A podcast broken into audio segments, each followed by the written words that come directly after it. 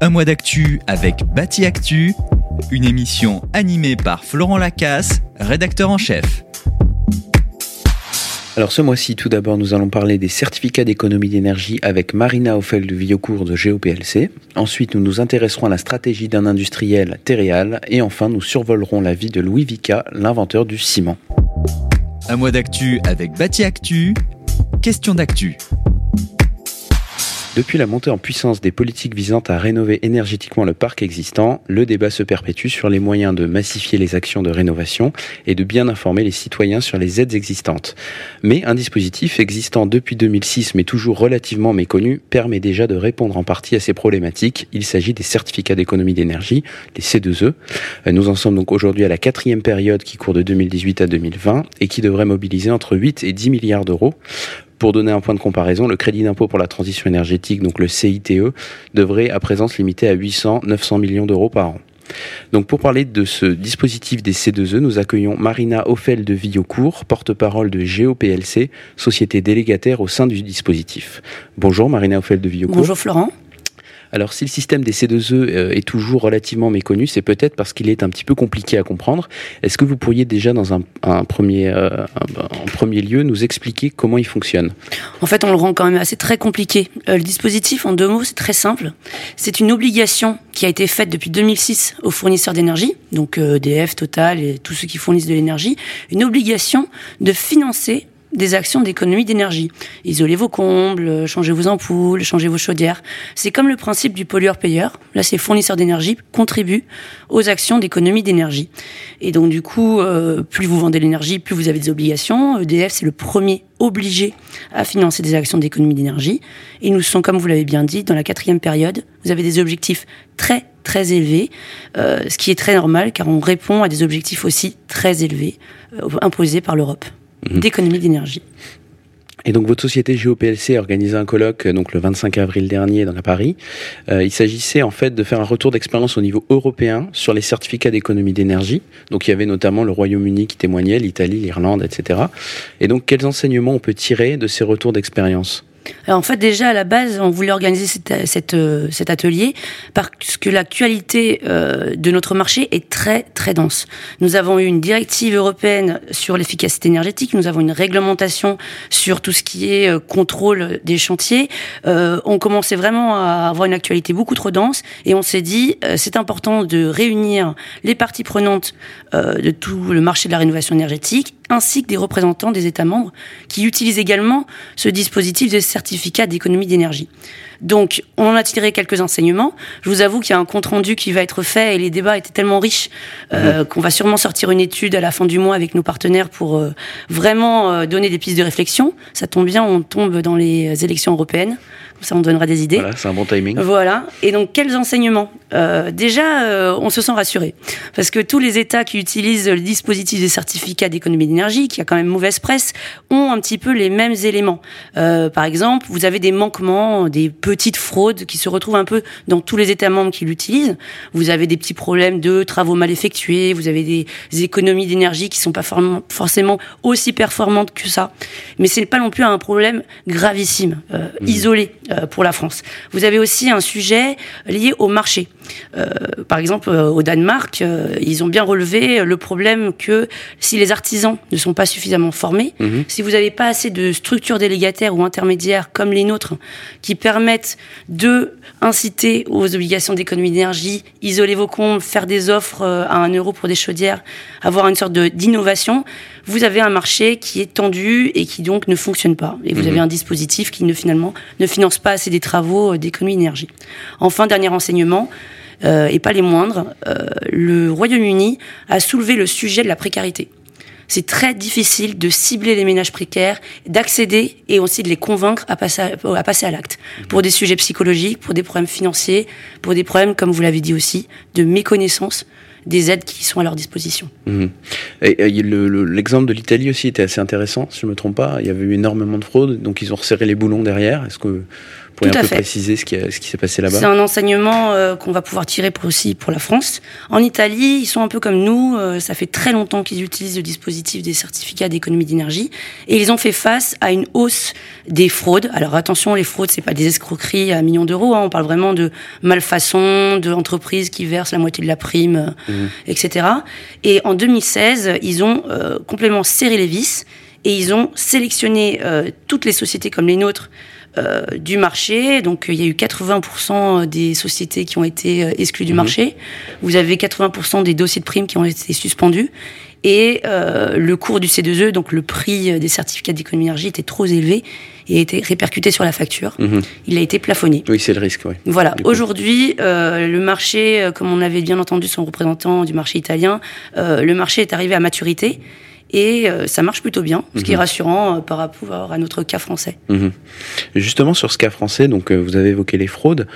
Euh, il y a eu un vrai renforcement en 2018. Euh, Est-ce que vous pouvez un peu revenir sur ce sujet? Il y a eu vraiment un écrémage, si je puis dire, hein, Tout à fait. des, des- des délégataires. Euh, donc voilà, revenir là-dessus. Sur le pôle national aussi des C2E, les moyens ont été musclés.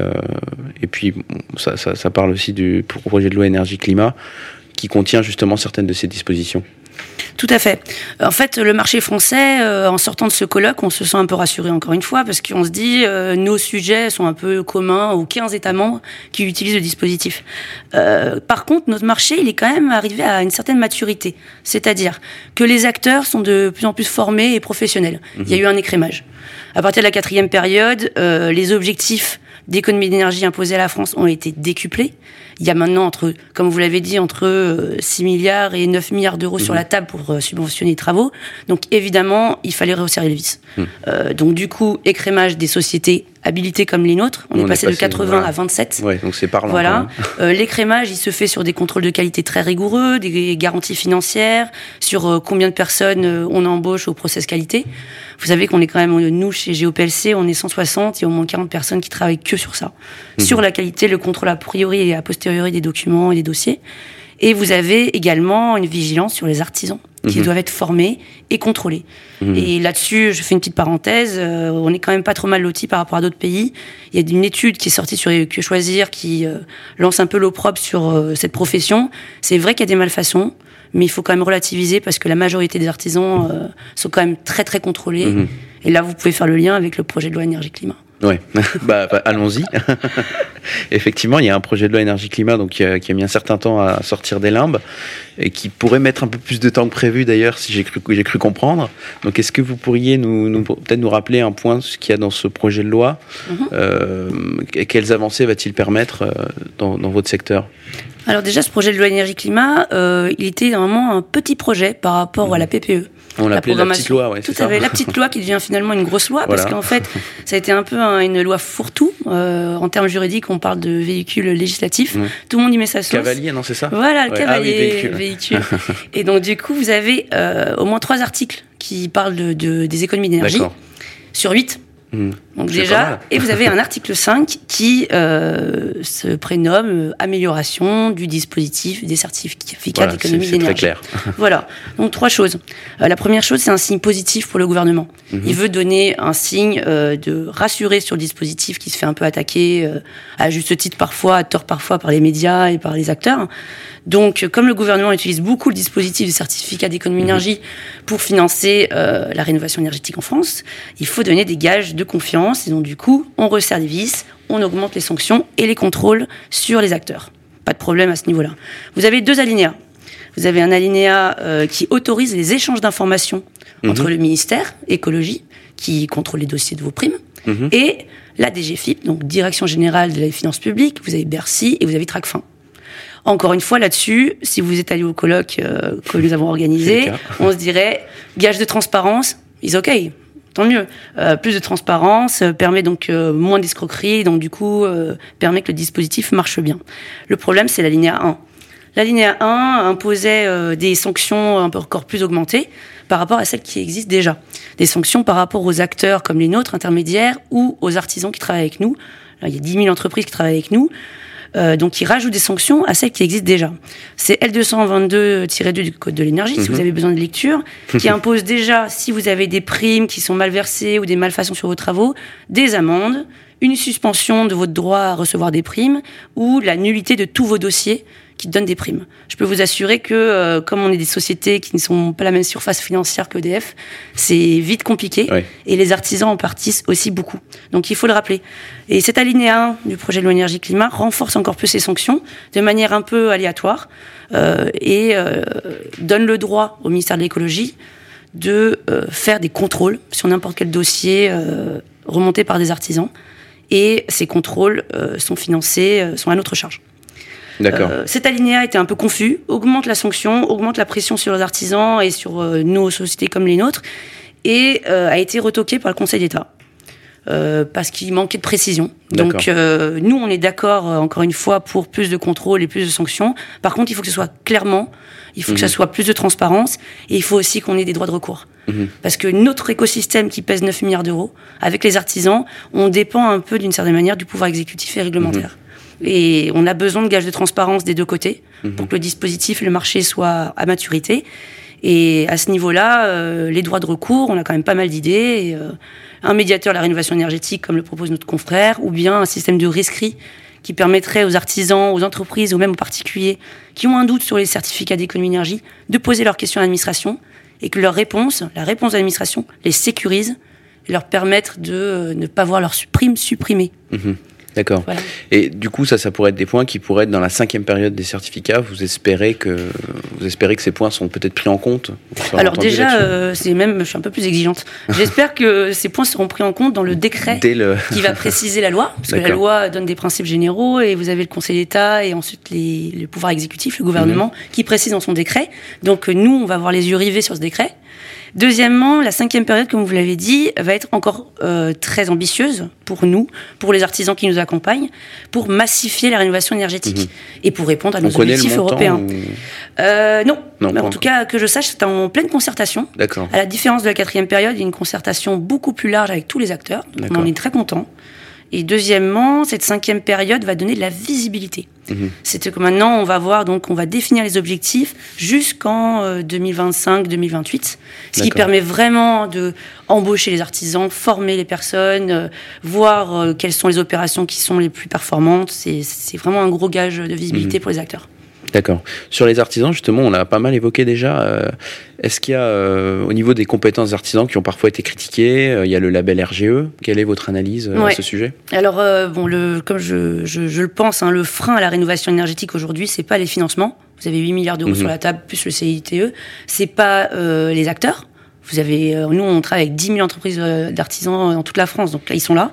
Le problème, c'est la formation et euh, la formation RGE qui n'est pas forcément, euh, je trouve, à la hauteur. Mhm. Elle permet quand même de donner des gages de garantie, mais euh, je ne sais pas si vous l'avez fait. Moi, je l'ai fait trois jours dans un bureau, à apprendre des choses sur le tableau. C'est pas de terrain, c'est et nous, on le voit, hein, quand nous, on a une offre de chaudière gratuite biomasse qui requiert quand même des, une formation calibois. les artisans qu'on reçoit, il faut les former. Mhm. On les forme gratuitement à ce titre parce que RGE ne suffit pas. Mhm, Donc euh, je pense que RGE, euh, clairement, pourrait être amélioré mhm. et pourrait avoir plus d'éléments de, terrain.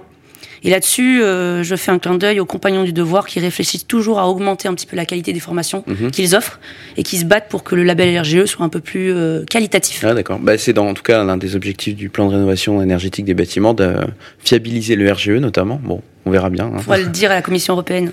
Voilà, oui, oui. Bah, il y a eu effectivement la Commission européenne qui avait retoqué la France sur euh, le fait de l'RGE serait trop contraignant. Voilà. Euh, lisez Bâti Actu pour ceux que ça intéresse. Euh, c'est voilà, tout, est en ligne. Euh, moi, et enfin, dernière question. Ce qui me semblait, c'est que les C2E étaient un petit peu un, peu cachés pendant des années par les ministères. Enfin voilà, ça représentait quand même déjà, ça se chiffre en milliards d'euros. Euh, après, ça a augmenté très rapidement, mais c'était pas forcément mis sur le devant de la scène. On a plus parlé, par exemple, le CITE l'an dernier, on en a parlé énormément, alors qu'en fait, les enjeux financiers sont bah, bien moindres. Euh, donc, ce qui est intéressant, c'est qu'on a l'impression que là, les pouvoirs publics assument un peu, si je puis dire, euh, les C2E. Euh, alors, moi, je pense y voir un effet gilet jaune parce que forcément, c'est de la fiscalité un peu indirecte sur en fait les des gros acteurs. C'est pas la taxe carbone, par exemple, et on, sait bien que c'est parti de là. Est-ce que vous partagez plus ou moins cette analyse Voilà, qu'est-ce que vous avez à dire Oui, tout à fait. En fait, au cours de la troisième que la chaudière à 1 euro, ça a vraiment été lancé de ah, bah manière très. Voilà, on a senti que Je vais vous le donner un gouvernement petit peu voulait mettre ça en avant. Ouais, je vais vous donner le sentiment des coulisses. Mhm. En troisième période, on avait des objectifs qui étaient euh, raisonnables. Euh, bon, euh, en plus, le marché n'était pas aussi gros que maintenant. Donc, je suis encore une fois, la France est euh, plutôt bon élève là-dessus, parce qu'on le marché se développe en fonction des objectifs qu'on nous impose. Les acteurs se forment au, en fur et à mesure. La quatrième période, les objectifs d'économie et d'énergie européens nous imposent d'être encore plus ambitieux. Objectifs des certificats d'économie d'énergie encore plus ambitieux. Et donc, là, vous n'avez pas 2 milliards d'euros, vous avez 4, 5, 6 milliards d'euros Mhm. de subventions privées. Parce que je répète, c'est de l'argent privé, Mhm. donc qui vient des fournisseurs Oui, d'énergie et qui ne vient pas de l'État. Et les, ces deux éléments, des objectifs encore plus ambitieux et le fait que ce soit de l'argent privé, euh, donne aussi un peu une explication de pourquoi c'était un peu un parent caché jusqu'au crédit d'impôt et de transition énergétique. Là maintenant, euh, le gouvernement euh, a un peu souffert de la crise sociale, euh, des gilets jaunes à cause de la taxe carbone qu'ailleurs, dans notre colloque, euh, beaucoup de pays ont abandonné la taxe carbone pour les mêmes raisons que la France, il faut Ah quand oui. même le rappeler. Euh, et donc, du coup... euh, Les mêmes raisons, c'est-à-dire ils ont alors les mêmes raisons, ou- c'est-à-dire que la taxe carbone, l'ADEME d'ailleurs a fait une étude là-dessus, la taxe carbone c'est l'outil le plus efficace pour réduire les économies, des, réduire la consommation d'énergie. Mhm. C'est le plus efficace. Par contre c'est le moins juste. Mhm. Ils le disent, c'est-à-dire Ouais, que ça tape au porte-monnaie. Ouais. Vous avez le crédit d'impôt qui est plus orienté et plus indolore. Vous avez les certificats d'économie énergie qui sont moins efficaces mais plus diffus. Mhm. Et vous avez euh, le prêt à taux zéro. Enfin, vous voyez, ils font vraiment une étude qualitative. Et la taxe carbone, c'est la plus injuste, la moins équitable, parce qu'elle frappe ceux qui ont, dépendent le plus de l'énergie. Mhm. Et en général, c'est souvent les gens qui sont dans la précarité, dans la ruralité. Et donc, il y a pas mal d'États qui, euh, dans le colloque, on l'a entendu, euh, qui minimisent la taxe carbone. Et euh, par contre, au Danemark, ils ont abandonné les certificats et ils ont tout misé sur la taxe. Donc, à réfléchir. Et donc, du coup, vous avez bien raison, le gouvernement, après la crise sociale des Gilets jaunes et le prix euh, à la pompe euh, à cause de la taxe carbone, a commencé un petit peu à mettre tout ce petit monde euh, en émoi. Et euh, le gouvernement euh, s'est rendu compte que les certificats d'économie énergie, 4 milliards d'euros, permettaient peut-être de financer leurs actions euh, de rénovation énergétique. Mhm. Donc, ils ont sorti un décret le 10 janvier 2019 pour augmenter les primes afférentes à euh, un remplacement de la chaudière fuel vers euh, des packs à 1 euro ou des chaudières euh, à gaz ou des chaudières granulés bois, comme nous le faisons. Et donc, à partir de là, c'était un go et tous les acteurs se sont fon- ont foncé euh, sur cette manne. Et c'est pour ça que vous avez une sorte de pléthore d'offres de chaudières euh, partout où vous passez. Bien, merci Marina Ophel de Villaucourt. Merci beaucoup. Un mois d'actu avec Bâti Actu. Trois questions à un industriel. Place à présent au créneau innovation. Comment un industriel s'adapte-t-il aux transitions énergétiques et numériques en cours? Aujourd'hui, nous recevons Jean-Baptiste Fayet, directeur commercial et marketing de Terreal, spécialisé dans les matériaux de construction en terre cuite. Bonjour Jean-Baptiste Fayet. Oui, bonjour. Alors tout d'abord, euh, une question de conjoncture. Comment se porte l'activité dans le bâtiment actuellement? Donc euh, on peut revenir peut-être un peu sur l'année 2018 et savoir comment se passe donc ce premier trimestre 2019. Terreal, on est positionné sur deux marchés principaux, comme vous l'avez dit, la tuile et, et la brique en terre cuite. Hein, donc sur ces deux marchés, la conjoncture se porte plutôt bien en ce moment, et même elle se porte plutôt bien depuis depuis l'été. Hein, en l'an passé, en 2018, on a eu un démarrage d'année qui a été très mauvais, hein, Mhm. mauvais jus- jusqu'au mois de mai, et les marchés se sont redressés euh, sur le deuxième semestre, à la fois sur euh, sur les marchés du neuf et les marchés de la, de la rénovation. Et donc le deuxième semestre euh, l'an dernier a été bon, hein, puisque le marché de la tuile a, a fini à plus 7% sur le deuxième semestre. Et on a bouclé l'année 2018 à plus 2%, donc euh, première année de, de croissance sur ce marché de la tuile depuis euh, 2011. Ah oui, d'accord. Euh, donc très bonne nouvelle. Et 2019 euh, continue sur cette lancée avec un début d'année qui est également très positif, euh, avec bien sûr euh, une météo qui a été extrêmement clémente. Hein, Mhm. euh, et donc le, le marché de la tuile est à plus 5% sur le premier trimestre. Un mois d'avril qui également est, est très bon. Mhm. Euh, sur le marché de la brique, la, la tendance est un peu différente, hein, puisqu'on a un marché qui a fini l'année euh, 2018 en baisse de 3%. Hein, donc Mhm. c'est un, un marché qui est un peu plus euh, qui dépend du, du marché du neuf. Euh, et c'est un marché qui est en train de s'inverser avec euh, Mhm. Avec des ventes des constructeurs qui sont plutôt sur une tendance à moins 10 et des permis qui sont également sur la même tendance sur les six derniers mois. Et juste une question sur la tuile, le changement d'ambiance, si je puis dire, au milieu de l'année 2018. On sait pourquoi? Ben, c'est à la fois on a on avait pris du retard sur le segment du neuf euh, sur les cinq premiers mois de l'année. Donc le mhm. retard, les constructeurs l'ont comblé sur euh, la fin d'année. Et ensuite, on a un redémarrage du marché de la rénovation maintenant depuis six mois. Par ailleurs, comment une société donc comme la vôtre opère-t-elle en termes d'innovation pour répondre aux défis des transitions énergétiques et numériques? Donc on est euh, on est engagé sur ces deux défis, à la fois en externe et, et en interne. Euh, en externe, la, la, transition énergétique est au cœur de, de notre offre. Hein. On est on est positionné comme un acteur de, de l'enveloppe du bâtiment et on est positionné comme le leader du solaire euh, résidentiel en France. Euh, donc on, on, a réalisé en 2018 euh, l'acquisition d'une société qui s'appelle GSE Intégration, mhm. euh, qui nous positionne comme le leader du solaire en France. Hein, près de deux maisons sur trois qui met du solaire mais des, des produits euh, du groupe euh, Téréal. Euh, et ensuite, on, on fait aussi, aussi pardon, évoluer notre offre de façon à proposer des produits qui sont déjà prêts pour la réglementation RE 2020 hein, sur les critères énergie comme sur les, les critères de carbone. Euh, donc ça c'est en externe. En interne, on place la maîtrise de nos consommations d'énergie comme un de nos enjeux industriels les, les plus importants. Hein, donc chacune de nos 16 euh, usines en France a, un plan pour réduire ses consommations, euh, pour faire de la cogénération, pour avoir euh, des panneaux photovoltaïques installés sur, sur nos usines.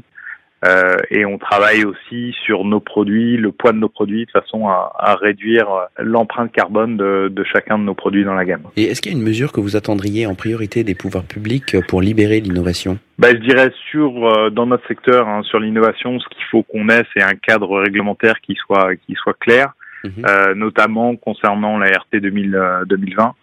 Hein, qu'on sache exactement quels vont être les critères E+, les critères C-, euh, et que les règles soient, soient figées de façon à ce qu'on sache dans quel champ, euh, donc sur quel terrain de jeu il faut qu'on qu'on innove pour les cinq années à venir.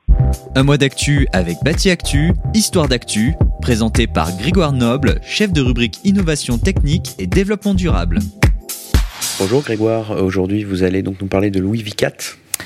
Euh, oui, car le nom Vica reste encore de nos jours associé au ciment, puisque l'entreprise fondée par son fils Joseph en 1853 existe toujours, qu'elle est active dans une douzaine de pays du monde et qu'elle est toujours détenue par la famille Merceron Vica.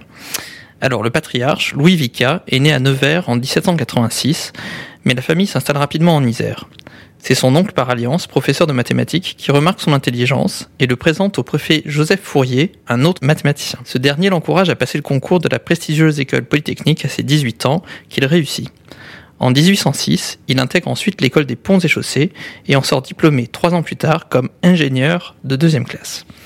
Louis Vica est affecté dans le Lot, où il doit superviser la construction d'un pont sur la Dordogne, à Souillac une mission qui va prendre du temps, la France étant exsangue après les campagnes napoléoniennes. Le jeune scientifique cherche alors à concevoir un ouvrage solide, à bas coût, et se penche sur la problématique de la prise de la chaux des piles dans l'eau. À force de travail, il invente la chaux surcuite, à base de calcaire et d'argile, et élabore la théorie de l'hydraulicité des chaux. Mais s'agit-il d'une découverte ou d'une redécouverte? En fait, les Romains, dont les ouvrages ont traversé les millénaires, utilisaient déjà un liant à base de cendres volcaniques pour leur mortier, mais le principe avait été perdu. En 1818, donc, Louis Vica présente ses travaux devant l'Académie des sciences, où siège notamment Gay-Lussac, autre savant de renom. Systématiquement, il analyse la chimie des roches susceptibles de donner par cuisson un bon ciment, ce qui reste la base de la construction moderne. Son invention a dû faire sa fortune En fait, non. Le scientifique préférant la gloire d'être utile à celle d'être riche, choisit délibérément de ne pas déposer de brevet. Ce que ne manque pas de faire un Écossais en 1824. C'est la raison pour laquelle on parle encore de ciment Portland, du nom de la pierre calcaire de Portland, un nom choisi uniquement pour évoquer la qualité du parement et non sa composition minérale. En 1833, un autre polytechnicien, Léon Pavin de Lafarge, tiens tiens, installe des fours à chaud en Ardèche. Imperturbable, Louis Vica poursuit ses travaux de recherche. Dès 1839, Balzac s'en émeut. Quelle sera la récompense de Vica, celui d'entre nous qui a fait le seul progrès réel de la science pratique des constructions? L'ingénieur est donc reconnu de son vivant par François Arago, qui décide de lui faire attribuer une rente viagère de 6000 francs or. En 1846, il remporte le prix du Marquis d'Argenteuil, qui récompense l'auteur de la découverte la plus importante pour l'industrie nationale, richement doté de 12 000 francs or. et c'est son fils qui se lance dans la production industrielle de l'invention paternelle. Ensemble, ils construisent le pont du Jardin des Plantes en 1855 à Grenoble, l'un des premiers ouvrages au monde en béton coulé qui est encore visible. Et les techniciens d'aujourd'hui utilisent toujours l'aiguille Vica pour mesurer la résistance du matériau et son durcissement dans le temps. Résumer la vie de Vica, c'est chaud. Un mois d'actu avec Bâti Actu, une émission animée par Florent Lacasse, rédacteur en chef.